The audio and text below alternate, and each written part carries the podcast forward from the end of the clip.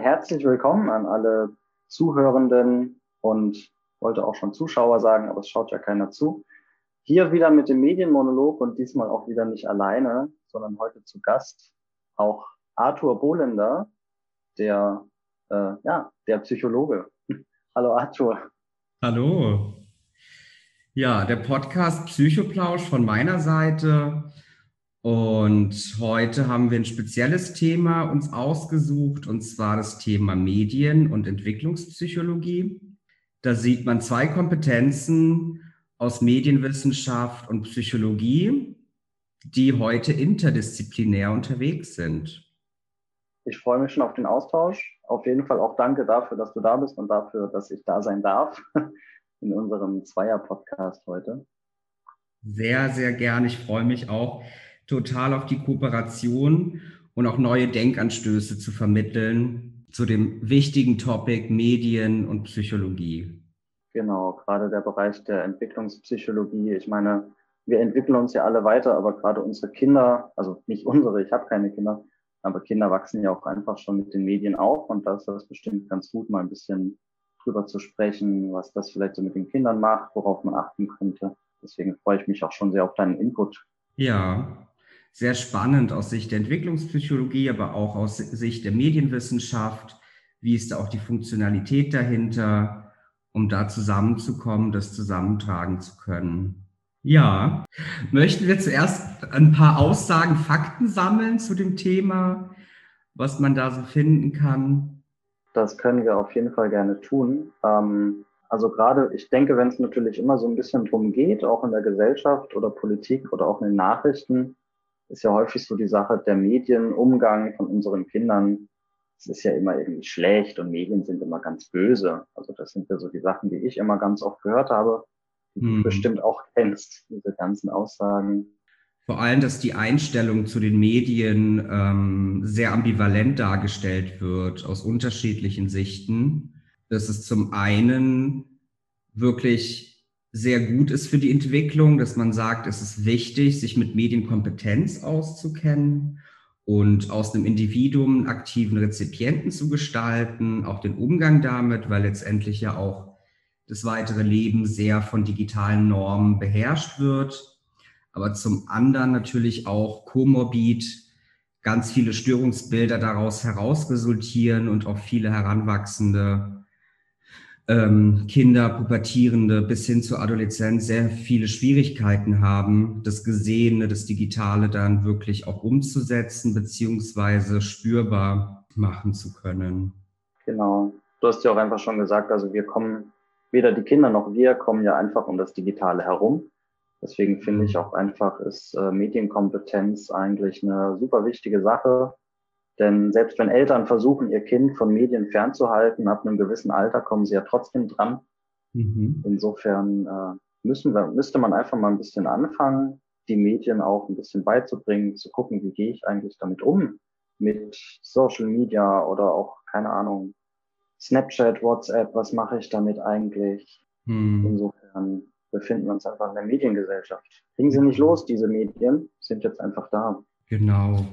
Und es gibt ja auch gesellschaftlich beziehungsweise amtlich von verschiedenen Ämtern, Jugendämtern, Gesundheitsämtern gewisse Vorgaben, wie man eben äh, die Kinder mit den Medien vertraut machen soll, ab welchem Alter dann eben auch äh, natürlich auch aus Sicht der Entwicklungspsychologie, was gesund ist, sich dann mit äh, Tablets, Laptops oder sonstigen zu beschäftigen oder auch Fernseher, Radio, ja, wo hört Medien auf? Ja, da zählen ja viele Geräte dazu ähm, ja, ab welchem Alter ist es denn auch sinnvoll, sich mit einem gewissen Produkt auseinanderzusetzen und aktiv zu lernen, wie funktioniert dieses Gerät und was ist denn eigentlich auch auf meinem Bildschirm tatsächlich real? Und was kenne ich aus meinen Vorerfahrungen, dass ich da schon richtig systematisch kodieren kann.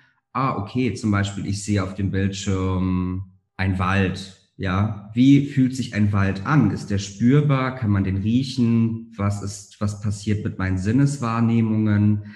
Ähm, was ist virtuell versus reell? Das ist nochmal ganz wichtig, dass man das unterscheidet und dementsprechend auch seine Synapsen strukturiert, ja im wahrsten Sinne des Wortes strukturiert, dass die sich auch gut bilden können. Ja, die festigen sich ja auch je nach Aufnahme des ersten Inputs. Das ist, glaube ich, das Hauptthema, was immer so kritisch und negativ auch hinterfragt wird, wenn man Kinder relativ früh schon vor den Bildschirm setzen lässt. Das auf jeden Fall. Ähm, wobei ich mich natürlich auch immer so ein bisschen frage, also klar heißt es dann sehr oft, wenn ich mein Kind schon irgendwie früh ans Tablet setze oder vor den Fernseher, kommt ja oft das Argument, das Kind geht nicht mehr raus, es fehlt irgendwie die Natur, der Wald. Aber da frage ich mich auch immer so ein bisschen, ob das dann unter Umständen noch zeitgemäß ist. Also meine Generation, ich, ich, als ich aufgewachsen bin, gab es noch nicht so viele Medien. Und dann konnte ich natürlich noch im Wald spielen und auf dem Dorf sowieso. Mhm. Aber wenn jetzt vielleicht Kinder in der heutigen Zeit gerade in der Stadt aufwachsen, vielleicht ist es einfach nicht mehr zeitgemäß zu glauben, dass die Kinder heutzutage dasselbe in ihrer Kindheit erleben können wie wie ich oder wie du. Also vielleicht ist Spielen im Wald heute einfach nicht mehr so, so interessant oder so ein, so ein Ding. Hm. Ja, auf die Zeitgemäßigkeit, da kann ich auf jeden Fall drauf eingehen. Das ist natürlich klar, zeitgemäß ähm, sich an neue Dinge, Umgebungen, Umwelten zu gewöhnen und zu gestalten, ist wichtig. Aber ich glaube, nichtsdestotrotz ist der ursprüngliche Kern der Entwicklung von Sinneswahrnehmung, aber auch ein gewisser Grad an Integration zur Umwelt und Selbstwertgefühl. Was passiert, wenn ich den Stock aufhebe oder was passiert, wenn ich auf dem Laub ausrutsche als Beispiel, ist, glaube ich, schon sehr wichtig, so eine Erfahrung zu machen, damit man auch seinen Körper, sein Immunsystem, seine Psyche etc. auch stärkt für gewisse äußerliche Situationen, wenn man denen ausgesetzt ist. Würde ich auch unterschreiben, ja. Das äh, stimmt schon. Also je mehr, irgendwie je mehr äh, Einflüsse wir haben, je mehr Erfahrung wir machen, desto besser. Aber wie du auch schon gesagt hast, also vielleicht sind wir in unserer Kindheit noch auf dem Laub ausgerutscht und mussten uns dann irgendwie fangen. Heutzutage rutschen die Kinder halt irgendwie auf der Straße aus. Und keine Ahnung, vor vielen, vielen Jahrzehnten musste man noch zur Seite springen, wenn die Pferdekutsche kommt. Heutzutage ist es dann halt das Auto, dem ich ausweichen muss. Hm. Wer weiß, in ein paar Jahrzehnten müssen wir vielleicht keinem Auto mehr ausweichen. Wer weiß, was dann so durch die Straßen fährt. Insofern ist das immer ganz. Das Auto. Ja, also dem fliegenden Auto muss ich auf der Straße vielleicht gar nicht mehr ausweichen in 30, 40 Jahren. Mal schauen. Mhm. Deswegen ist das ist immer ganz spannend, was man einfach auch so in der eigenen Kindheit erlebt hat oder vielleicht auch erleben musste. Mhm. Ja, also ich glaube, deine Eltern haben andere Sachen erlebt als du, als ich. Das ist immer ganz, immer ganz spannend. Ja, definitiv sehr individuell tatsächlich. Und ich glaube, das ist dann auch nochmal ein guter Spagat zwischen Erziehungsaufgabe, Entwicklungsaufgabe der Eltern und dann dem heranwachsenden aktiven Rezipient, dass man da einfach ein gutes Gleichgewicht auch findet und dementsprechend gewisse Dinge mitgibt, die wichtig sind, ja, aber auch die Medien nicht außer Acht lässt, sondern auch das Potenzial, die Stärke der Medien, aber auch die Gefahr und die Auswirkung der Medien einfach in Betracht zieht, ohne die Medien komplett zu verfluchen, sondern natürlich auch auf die Medien einzugehen und dem dementsprechend äh, entgegenzuwirken. Das auf jeden Fall. Also ich denke, gerade die Eltern spielen natürlich einen großen, äh, eine große Rolle einfach. Man kennt das ja, also wir alle hatten, haben Eltern. Insofern weiß man ja auch entwicklungspsychologisch, wie wichtig das einfach ist, dass die Eltern uns begleiten, uns Sachen beibringen und wir auch durch die Reaktion der Eltern einfach selbst lernen, was ist gut, was ist böse, was kann ich, was kann ich nicht. Ja. Und insofern, ich glaube, der Umgang mit den Medien ist natürlich eigentlich nur so gut, wie auch vielleicht meine Eltern mir einfach beigebracht haben. Und da sehe ich so ein bisschen einfach gesellschaftlichen Problem, denn also, dass ich laufen oder sprechen lerne, das hängt von meinen Eltern ab, aber das ist sehr gut, denn meine Eltern können auch laufen und sprechen. Mhm. Aber meine Social Media Benutzung, die können mir meine Eltern ja nicht beibringen. Also dadurch, dass die Medien sich so schnell entwickeln, hat ja die ältere Generation oftmals gar keinen gar keinen Zugang mehr. Mhm. Deswegen äh, ist das, glaube ich, eine sehr schwierige Sache, Medienkompetenz durch die Eltern so vermitteln zu lassen. Äh, da herrschen wenig äh, Berührungspunkte. Deswegen mhm. wäre ich auch ein großer Fan davon, äh, Medienkompetenz mal in die Schulen zu bringen, so als eigenes Schulfach. Ja. Das aktueller gestalten. Ja, auf jeden Fall. Das ist echt, äh, das ist wahr. Also viele Eltern, ältere Menschen, die könnten das gar nicht mehr richtig beibringen und nachvollziehen. Deswegen wäre natürlich so eine Idee von Medienwissenschaft, Medienkompetenz in der Schule sehr wichtig. Ähm, beziehungsweise, dass man das auch rechtzeitig lernt und auch nochmal darstellt, wie wichtig das ist und auch ein guter Umgang damit gestaltet wird. Was ich ähm, tatsächlich aus meiner alltäglichen Arbeit äh, mitbekomme, gerade auch äh, im Sinne von freiberuflicher Psychologe oder auch ambulanter Familienhelfer, ähm, stelle ich doch relativ oft fest, dass die Kinder viele Schwierigkeiten haben mit der Aufmerksamkeit und den digitalen Medien. Das heißt, da wird tatsächlich das Erlebte aus den Medien fast eins zu eins übertragen in die reale Welt und dann kollidieren diese Kinder, Heranwachsenden total mit Frust Frustration. Sie werden nicht rechtzeitig belohnt. Mensch, wenn ich auf mein Handy klicke, kriege ich sofort ein Feedback. Meine Synapse ist am Ausstrahlen, die sendet mir hier toll gemacht, ich kriege eine Belohnung. In der realen Welt ist es doch ein bisschen schwieriger, gerade auch Lernstoff sich anzueignen oder kleine Teilziele zu haben für ein großes Ziel da ist es tatsächlich erschreckend, aber natürlich ist diese Konstellation eher von Familien mit ja, leistungsschwächeren finanziellen Backgrounds. Deswegen könnte man da nochmal schauen, inwiefern es da Unterschiede gibt. Auch vielleicht von dem soziokulturellen Milieu, also von Verdienst und finanziellem Status einfach, wie gebildet die Eltern auch sind und welche Optionen zur Verfügung stehen da hast du ja auch einfach schon so ein paar äh, wichtige Faktoren genannt, die, die also die häufig irgendwie außer Acht gelassen werden. Weil natürlich sagen die Leute einfach so, okay, da ist jetzt ein Kind und das Kind benutzt Medien und das Ergebnis ist dann schlecht. Aber wie viele Faktoren da einfach mit reinspielen, auch in dieses, in dieses Kind, sollte man natürlich einfach nicht außer Acht lassen. Also gerade bei der Mediennutzung, äh, auch welche Motivation steckt hinter der Mediennutzung. Also werde ich beispielsweise in in mein Social Media Verhalten oder in meine Videospiele gedrängt, weil, keine Ahnung, die Eltern sich nicht um mich kümmern. Also hat das so einen Fluchtcharakter. Dann hat das natürlich eine ganz andere Wirkung auf das Kind, als wenn da andere Familienverhältnisse herrschen. Oder hat das Kind sonst Ausgleiche, muss es durch den Medienkonsum negative Gefühle kompensieren. Und das sind einfach alle Faktoren. Da kann, könnte jetzt niemand sagen, okay, ein Medium hat auf alle Kinder eine Wirkung. Das lese ich so oft und ich denke mir immer, das ist so hoch unwissenschaftlich, davon auszugehen. Ja, das stimmt, das ist wahr. Das müsste man sich nochmal viel genauer anschauen und genauer durchleuchten. Auch nochmal gerade diese Faktoren, die so wichtig sind, nochmal auseinanderzunehmen und zu schauen, okay, was bedingt denn hier gerade was? Was ist Faktor A, was ist Faktor B und was bedingt C? Das ist super wichtig und ist auch tatsächlich sehr intransparent. Gerade auch wenn man das aktuelle Thema noch mal ein bisschen mit einbezieht, was glaube ich jetzt noch mal auch sehr deutlich zeigt, was bedeutet Medien und Entwicklungspsychologie auch für einzelne Haushalte. Das Thema Homeschooling, ja, ist ja ein Riesenthema aktuell. Meine Klienten leiden, die sind so stark überfordert, unglaublich. Also da ist sehr, sehr viel Potenzial und sehr viel Aufklärungsarbeit und Kompetenzarbeit wichtig und ist auch die Zukunft, meiner Meinung nach. Das denke ich auch. Da merkt man natürlich gerade beim Homeschooling, dass natürlich alle drei Parteien überfordert sind. Also die Kinder sind überfordert, die Lehrkräfte sind überfordert und Eltern sind auch überfordert. Und man kennt das ja aus seinem eigenen Leben, wenn man irgendwie ein Gespräch führen möchte oder irgendwie ein Ziel, eine Aufgabe vor sich hat.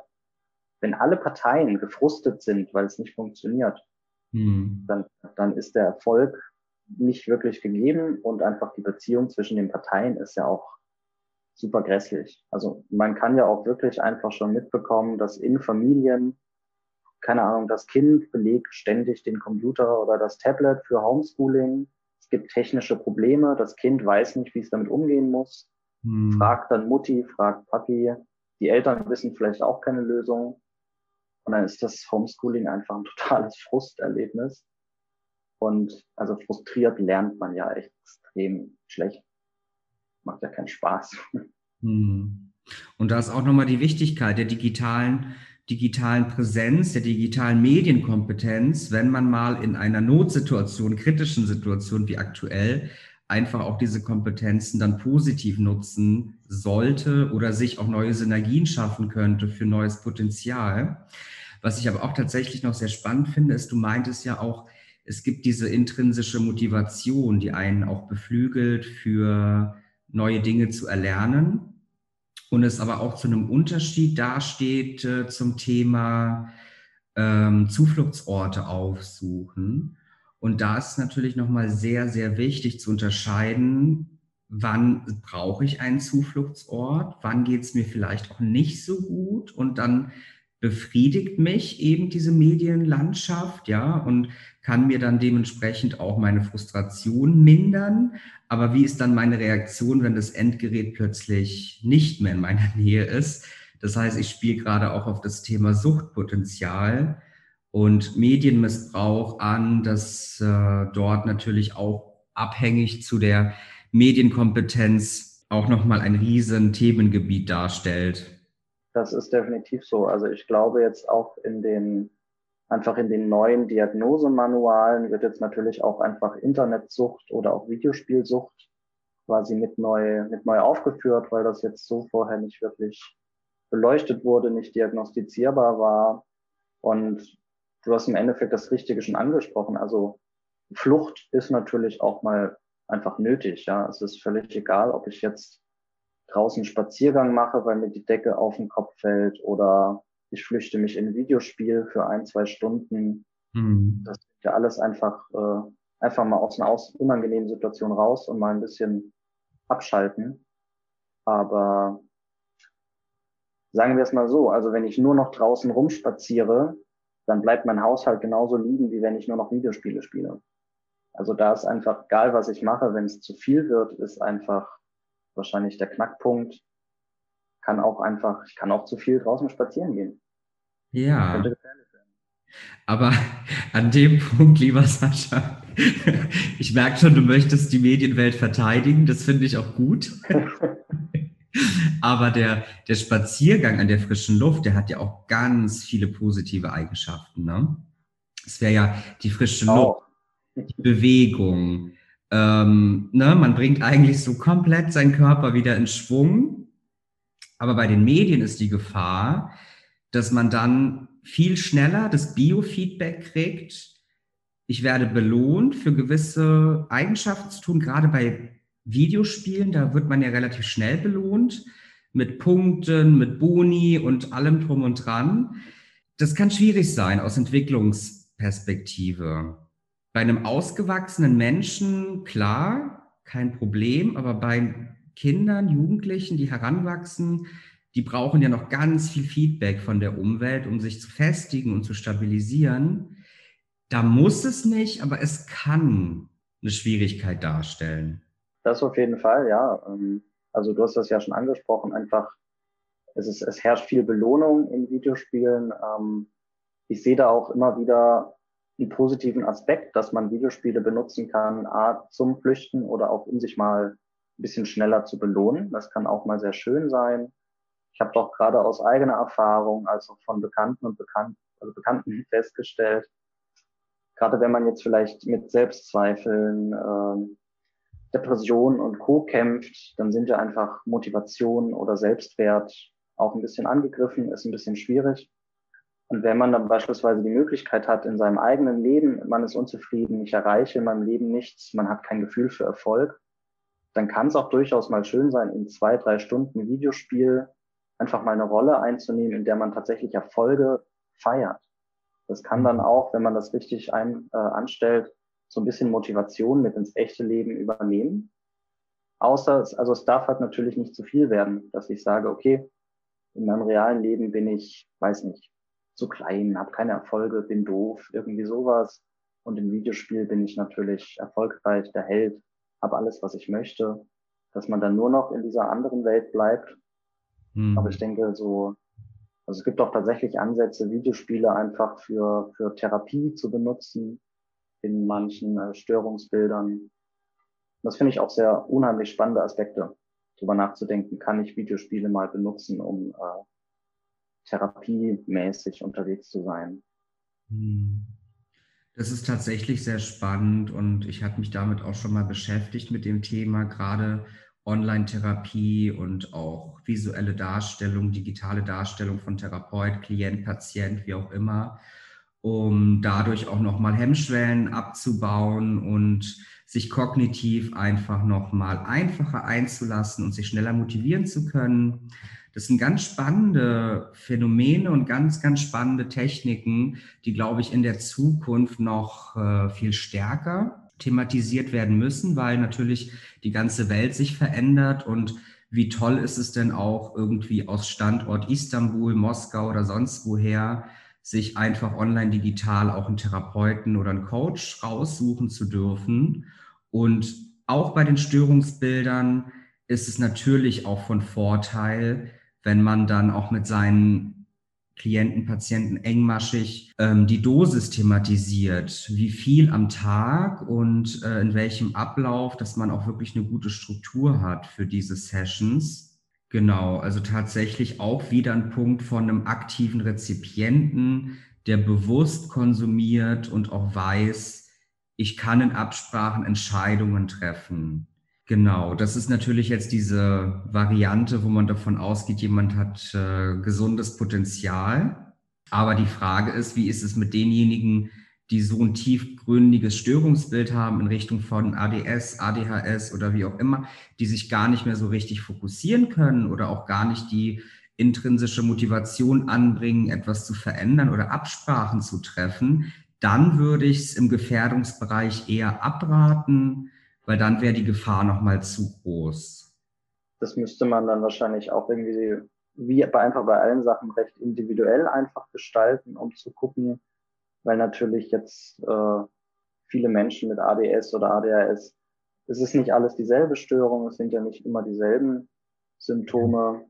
Insofern ist ja, das ist ja so ein bisschen die Gefahr von der Kategorisierung, dass die Menschen einfach nicht alle, nicht alle gleich sind. Aber ich denke, das Wichtigste, was du auch schon gesagt hast, ist halt der aktive Rezipient. Also ich benutze den Kram im Endeffekt aktiv, auch mit einem gewissen Wissen, okay, was benutze ich da eigentlich? Auch wofür benutze ich das? Das ist ja auch einfach so ein gewissermaßen so ein Anliegen von meinem Podcast oder auch von meinen Instagram-Posts, einfach ähm, die reflektierte Mediennutzung vielleicht ein bisschen voranzubringen, dass ich mir sage, okay, ich spiele jetzt mal zwei Stunden Videospiel für den und den Effekt mhm. und danach gehe ich einkaufen oder danach mache ich dann meine Wäsche, irgendwie sowas. Und dass ich dann eben nicht einfach sehr passiv ins Spiel reinfalle. Ja. Auch natürlich bei Social Media. Ich kann natürlich mein Instagram einfach durchscrollen, sehr passiv. Bilder angucken, Bilder sind schön, mein Gehirn sieht ganz viele neue Dinge, das findet mein Gehirn toll.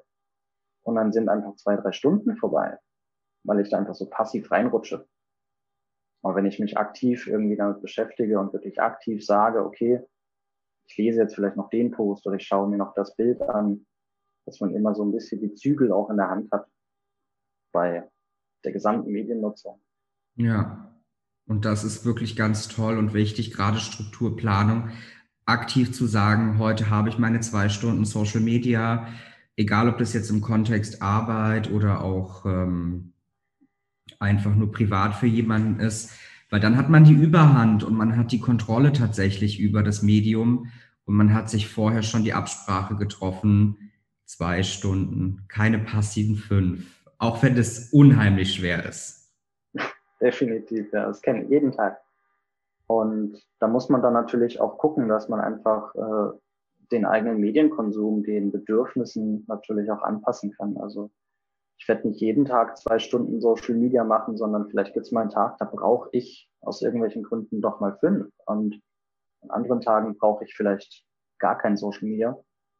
Und mhm. das ist wie bei allem. Äh, Medien, Essen, frische Luft, egal was, ich passe das ja einfach meinen Bedürfnissen an. Und das ist so die Schwierigkeit, weil bei den in Sachen Medien lernen wir das ja nicht. Da gibt's auch einfach nicht so, also wir sind ja nicht wirklich drauf trainiert, äh, auf unsere Bedürfnisse wirklich zu achten und zu gucken, okay, was braucht unser Kopf, was braucht unser Körper. Mhm. Das habe zumindest ich nie wirklich irgendwo gelernt. Also Erziehung macht das vielleicht nicht immer so richtig. Schule und Co. geht darauf sowieso nicht ein, ja. Bedürfnisse sind nicht wichtig. Wir lernen jetzt binomische Formeln, das geht vor. Mhm. Insofern ist immer ein bisschen, bisschen knifflig, diese Herausforderung. Woher weiß ich denn jetzt, vielleicht auch wenn ich Netflix aufmache, woher weiß ich, was ich denn davon jetzt angucken will? Was ja. tut mir denn jetzt gut von allem? Ja, das ist auch eine ganz spannende Perspektive, auszuselektieren im gesunden Maße, was ist mein Bedürfnis, mein Wunsch, wo möchte ich hin und was schaue ich mir an. Das ist ein sehr, sehr spannendes Thema. Das hat ja auch tatsächlich auch viel mit Selbstkontrolle zu tun. Selbstkontrolle gegenüber externen Einflüssen. Das auch. Oder halt einfach, äh, ich kann natürlich nicht jeden Einfluss von außen kontrollieren. Also ich kann nicht immer kontrollieren, welchen Einfluss das Außen jetzt hat. Aber man kann ja einfach kontrollieren, okay, welchen Einfluss lasse ich denn jetzt an mich heran? Und das kennt bestimmt halt auch jeder von uns. Man hat irgendwie mal abends einen Tag und man ist vielleicht, also man sitzt abends zu Hause auf der Couch und man ist traurig und man hat dieses Bedürfnis in sich, ich möchte mich jetzt irgendwie der Traurigkeit hingeben. Mhm. Und dann guckt man vielleicht mal einen traurigen Film, ein Drama, eine Liebeskomödie, um dieses Bedürfnis zu stillen. Wenn ich jetzt zu Hause traurig und einsam sitze, dann gucke ich nicht Freitag der 13.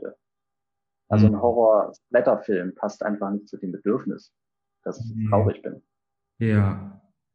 Was ja dann auch wiederum sehr viel mit Identifikation zu tun hat, mit den Rollen, die man sieht, etc. Aber auch da bewusst sich das ausselektiert und raussucht. Unheimlich wichtig. Und auch das ist einfach, äh, denke ich, eine Sache, die muss man lernen, die muss man ausprobieren. Man muss sich mit anderen Leuten austauschen und einfach mal drüber reden. Was guckst du so? Was machst du so? Wie gehst du mit Trauer um? Wie gehst du mit, keine Ahnung, Motivation um? Mhm. Und dann kann man einfach mal gucken, okay, wohin führt mich eigentlich der Weg in meinen Medien? Ja, auch dann so gesehen tatsächlich einen eigenen Kompetenzkoffer und Methodenkoffer entwickeln. Das auf jeden Fall. Also wie ungefähr in allen anderen Bereichen des Lebens. Ja, ja, schön. Haben wir noch einen spannenden Input? Ähm, was mir so nebenbei noch einfällt oder was ich auch bei mir immer mit, mitkriege, gerade im Bereich der Mediennutzung, ich weiß nicht immer, ob das anderen Leuten auch so geht, aber wenn ich eine Serie oder einen Film gucke, dann kann, dann fange ich sehr häufig an, mich mit der Person, die ich da sehe, zu identifizieren. Und das geht dann auch sehr häufig in die Richtung, dass ich einfach die Gefühle oder die Motivation der Person teile. Hm. Ähm, und das ist mir irgendwann mal aufgefallen. Und seitdem ich das weiß, kann ich dadurch auch relativ gezielt meine, äh, meine eigenen Gefühle oder meine eigene Motivation auch steuern. Das heißt, wenn ich merke, ich bin traurig und würde mich gerne der Trauer hingeben, um der Trauer einfach mal Platz zu schaffen, hm. dann gucke ich eben einen Film mit einer traurigen Person. Aber wenn ich mir zum Beispiel denke, ich muss jetzt für eine Klausur lernen, dann gucke ich einen Film oder eine Serie oder ein YouTube-Video mit einer Person, die motiviert ist und Sachen lernt. Hm. Das motiviert mich nämlich selber, dieser Person das irgendwie gleich zu tun. Und das ist dann recht entspannt. Ich kann dann einfach äh, gucken, was gucke ich an, in welche Richtung äh, will ich gehen. Und dann kann man dadurch das auch so ein bisschen, bisschen steuern. Ja, das ist auch echt spannend, faszinierend, weil tatsächlich gibt es aus äh, Sicht der Allgemeinpsychologie dazu auch Forschung und äh, es wurde tatsächlich festgestellt, dass wenn man Menschen in gewissen Verhaltenszügen beobachtet beziehungsweise reflektiert, identifiziert, dass man da eine ganz, ganz hohe, ganz, ganz hohes Commitment verspürt und dadurch sich auch in diese Situation, in die Lage versetzen kann und diese Synergieeffekte spürt. Das hat man früher, weiß ich nicht, wann die erste Studie dazu veröffentlicht worden ist, im Thema Sport und Psychologie, also Sportpsychologie, dass man da nochmal genau beobachtet hat, okay, was funktioniert für den Rezipienten, wenn er erstmal zwei, drei Wochen durchgehend trainiert und nach diesen zwei, drei Wochen sich dann nur noch digital damit auseinandersetzt. Und man hat dann festgestellt anhand von Sinneswahrnehmung etc., Rezeptoren, dass sich die Muskeln auch weiterentwickelt haben, obwohl derjenige keinen Sport mehr getrieben hat. Und genauso ist es äh, tatsächlich ja auch möglich für andere Bereiche. Und es hat immer auch einen Zusammenhang zu dem Commitment und zu der Verbindung zu der jeweiligen Person. Also wie hoch ist die Identifikation zu einem Rollenbild und kann ich mich mit der Rolle sehr gut gleichstellen? Dementsprechend kann ich auch viele Emotionen, Motivationen etc. übernehmen in meinen Alltag. Das ist auch sehr, auch sehr spannend, gerade das mit dem Sport, ja. Sehr spannend.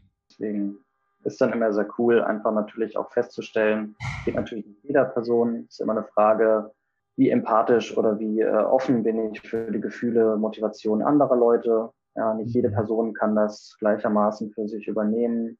Wie fest bin ich vielleicht auch in meinem eigenen Rollenbild oder in meiner eigenen Identität? Das ist natürlich auch nochmal ein Faktor, der mit reinspielt, ob ich jetzt das, was ich sehe, übernehmen kann oder nicht. Aber ja, ist hoch, hoch individuell, aber auch hoch spannend. Gerade, gerade auch Dinge, die man ja wirklich als innere Sehnsucht klassifiziert darstellt und das einem schwerfällt, auch wirklich auszuleben, kann man das natürlich auch verstärken durch gewisse Rollendynamiken. Auch, ja. Also habe ich auch schon oft festgestellt, wenn man einfach irgendwie Medien guckt und dann hat man, ich gucke jetzt eine Serie und da spielen fünf bis zehn Charaktere, man merkt ja relativ schnell, okay, welchem Charakter aus dieser Serie fühle ich mich am meisten zugewandt? Ja. Und dann ist einfach die Frage, liegt das entweder daran, weil dieser Mensch so ist oder Sachen hat, die ich gerne hätte? Also spiegelt dieser, diese Zugewandtheit meine Wünsche wieder? Oder bin ich dieser Person einfach am nächsten? Ja. Und wenn man das hinterfragt, kann man natürlich gucken, okay, wo stehe ich gerade oder wo möchte ich vielleicht hin? Und das ist auch eine, finde ich, sehr spannende, interessante Art der Mediennutzung. Als Medienwissenschaftler mache ich das viel zu oft. Ich wünschte, ich könnte Sachen einfach nur gucken, aber Das ist jetzt der Krux an deinem Berufsbild. Ja. Dass du selbst bei Serien nicht abschalten darfst und nicht abschalten kannst. Das kennst du bestimmt in anderen Bereichen auch. Insofern, äh, wir haben da alle unser eigenes Leiden.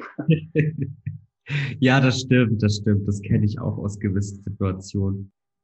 Ja, lieber Sascha, also ich fand, es war ein super, super toller Plausch, war ein super Podcast und vielleicht sagen wir noch mal ein, zwei Wörter zu uns, dass die Zuhörer auch wissen, wer wir denn eigentlich sind. Das können wir gerne machen. Ja, also wer hier auf meinem Kanal zuhört, kennt mich schon, wer bei Arthur zuhört.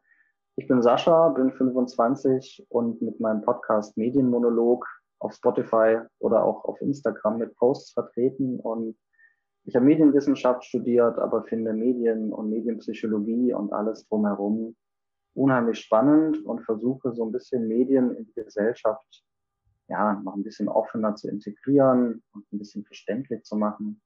Werde Leute ganz oft mit allem, was das angeht, so lange nerven, bis sie alles wissen. Bis jeder Einzelne ein aktiver Rezipient geworden ist. Ah, meine Traumwelt.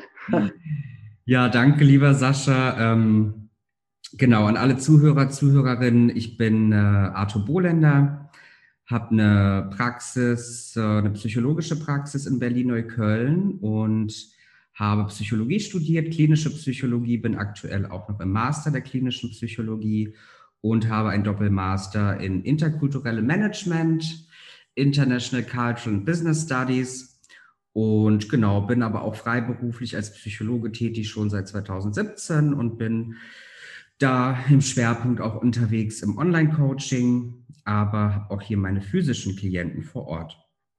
Dann würde ich mich bedanken an der Stelle. Das gebe ich zurück. Und wer Arthur jetzt noch nicht folgt, kann das auf Instagram gerne tun. Genau, in der Beschreibung hinterlegen wir auf jeden Fall die Instagram-Accounts, dass ihr uns schön fleißig folgen dürft. Und auch weiterempfehlen dürft. Gut,